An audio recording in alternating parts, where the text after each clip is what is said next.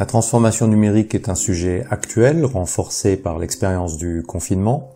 Dans cette expérience, je pose la question, quelles sont les motivations pour une transformation numérique? Je suis Christian Oman, bienvenue à bord. La transformation numérique pourrait être vue comme un phénomène de mode auquel les entreprises adhèrent, plus par peur d'être distancées par leurs concurrents que par une réelle compréhension de sa nécessité et de ses potentiels. Ce serait mal engager le projet car la transformation numérique s'impose aux entreprises comme une nécessité face aux changements socio-économiques, aux nouvelles aspirations des clients et des parties prenantes. La transformation numérique est motivée par trois objectifs cruciaux qui, correctement compris et adressés, maximiseront le succès de la transformation.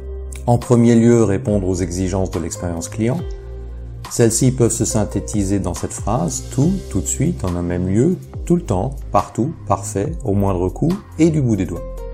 En résumé, il s'agit de proposer un point de transaction unique, généralement une application, qui donne accès à tout, tout le temps, etc.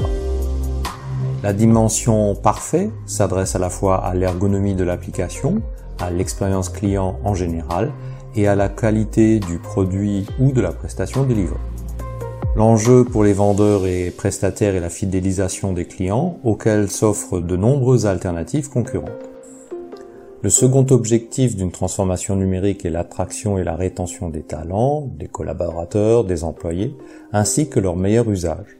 Il s'agit de fournir des outils techniques au goût du jour et d'éviter que les employés soient mieux équipés en privé que pour s'acquitter de leurs tâches et missions professionnelles d'une part, mais également de les décharger des tâches répétitives, peu intéressantes et de faible valeur ajoutée, en confiant celles-ci aux machines, aux applications ou aux robots logiciels. Les plus jeunes générations sont plus exigeantes en termes de sens de leur engagement, ainsi que sur les moyens mis à leur disposition. Troisième objectif, l'amélioration de l'efficacité opérationnelle et la réduction des coûts. Dans un contexte d'hyperconcurrence, les moyens et ambitions pour répondre aux objectifs précédents doivent également être soutenables pour assurer la profitabilité et la pérennité de l'entreprise. Le repositionnement des talents et expertises sur les tâches à plus forte valeur ajoutée est un moyen de maximiser l'emploi de ces ressources précieuses mais coûteuses. L'automatisation et la robotisation est un moyen de réduire les coûts des tâches à faible valeur ajoutée.